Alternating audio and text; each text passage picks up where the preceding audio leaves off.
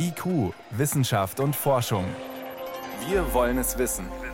Ein Podcast von Bayern 2.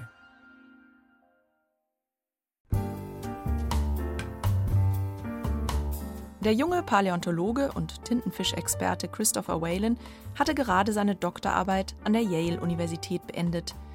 Als er noch ein paar Tintenfischfossilien durchschaute, die jahrzehntelang in einem Naturkundemuseum in Kanada in einer Schublade gelegen hatten, fiel ihm eines als ungewöhnlich gut erhalten auf.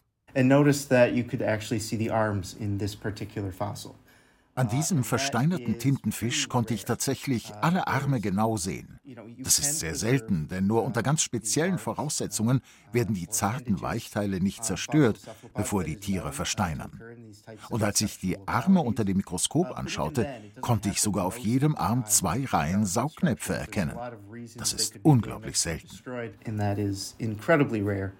Whalen entdeckte, dass dieser gut erhaltene Tintenfisch, der vor 328 Millionen Jahren durchs Meer geschwommen ist, zu den Vampirtintenfischen gehörte und eine bisher unentdeckte Art war. Daraufhin beschrieb er die Art und gab ihr den Namen Silipsimopodi baideni. Es war kurz nach Joe Bidens Amtsantritt. Da dachte ich, das wäre doch eine schöne Art und Weise, seine Präsidentschaft zu ehren. Wir waren so ermutigt von Bidens Plänen, gegen den Klimawandel vorzugehen und wissenschaftliche Forschung zu fördern.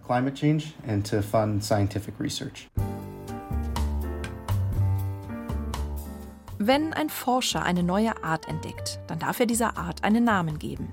Natürlich immer den Regeln der Nomenklatur und der lateinischen Grammatik entsprechend. Der erste Name, Silipsimopodi, ist der Gattungsname. Davon gibt es immer mehrere. Der zweite Name, Baideni ist der Artname und der ist einzigartig. Erklärt der Vogelexperte Markus Unsöld von der Zoologischen Staatssammlung München. Sein Lieblingstiername ist der einer Beißlaus, ein Parasit, der nur auf Eulen zu finden ist. Sie heißt Strigiphilus garrularsoni, also der eulenliebende Gary Larson. Für diese Laus stand ein Cartoonist Pate. Gary Larson ist ja ein sehr bekannter amerikanischer Zeichner, der häufig biologische Themen in seine Cartoons verarbeitet. Und die Gary Larson Cartoons, die hängen eigentlich in jedem Institut. Also ich habe auch ein paar in meinem Zimmer. Gary Larson selbst schreibt, dass er sich über die Beißlaus mit seinem Namen sehr gefreut hätte. Schließlich hätte er nicht erwarten können, dass ein Schwan nach ihm benannt würde. Aber trotzdem, wer solche Namen vergibt, muss aufpassen, dass er niemanden beleidigt erzählt Michael Schrödel am Telefon. Er ist Schneckenexperte an der Biologischen Staatssammlung München. Ich habe eine Parasitenart, die ich in Schnecken gefunden habe. Das ist so ein kleiner Krebsparasit. Habe ich nach einer Parasitenforscherin benannt und die war erstmal überhaupt nicht begeistert, dass ich dieses ihrer Aussage nach totale hässliche Viech nach ihr benannt habe. Aber ich habe es tatsächlich gut gemeint und wir haben uns dann nach Jahren des Schweigens ausgesprochen und ich habe sie überzeugen können, dass das wirklich in bester Absicht gemeint war. Die Schönheit eines Tieres liegt eben oft im Auge des Betrachters. Und jeder Forscher, jede Forscherin hat vermutlich eine innige Beziehung zu seiner eigenen Entdeckung.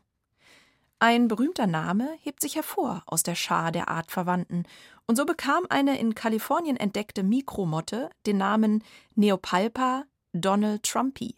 Sie trägt einen fedrig blonden Haarschopf auf dem Köpfchen. Prinzipiell kann man schon vieles machen, allerdings gibt es auch Grenzen. Also zum Beispiel darf man das Tier nicht nach sich selber benennen, sondern muss es nach irgendeiner anderen Person benennen, muss es dann auch begründen, warum man das so benennt und ja, man darf eigentlich auch keine gemeine Namen vergeben. So heißt zum Beispiel die allererste Schnecke in der Schneckendatenbank der Zoologischen Staatssammlung in München Bursina boris beckeri, eine stachelig-zipflige Schalenschnecke aus den Philippinen, dessen Entdecker, ein Amateurschneckenforscher, Boris Becker-Fan war. Die kalifornische Spinne Aptostichus Barack Obamai ist nach dem bekennenden Spinnenfreund Barack Obama benannt. Und ein fossiler Schlangenstern aus Rügen, dessen Gattungsname dunkler Stern bedeutet, heißt jetzt Astrosombra Rammsteinensis, nach den echten Dark Stars von Rammstein. Seht ihr mich? Versteht ihr mich? Welcher Promi wird wohl als nächster seinen Namen in der Tierwelt wiederfinden? Michael Schrödel tippt auf Volodymyr Zelensky. Namen für Freiheitskämpfer und Co. werden immer ganz gern gewählt. Schrödel selbst will seine nächsten Entdeckungen nach Politikern benennen und hat schon angeregt, dass das möglichst viele Forscher tun sollten. Einfach bloß, um die Herrschaften darauf hinzuweisen, dass sie sich bitteschön besser um die nach ihnen benannten Tiere und ihrem dahin Verschwinden von der Welt kümmern sollen.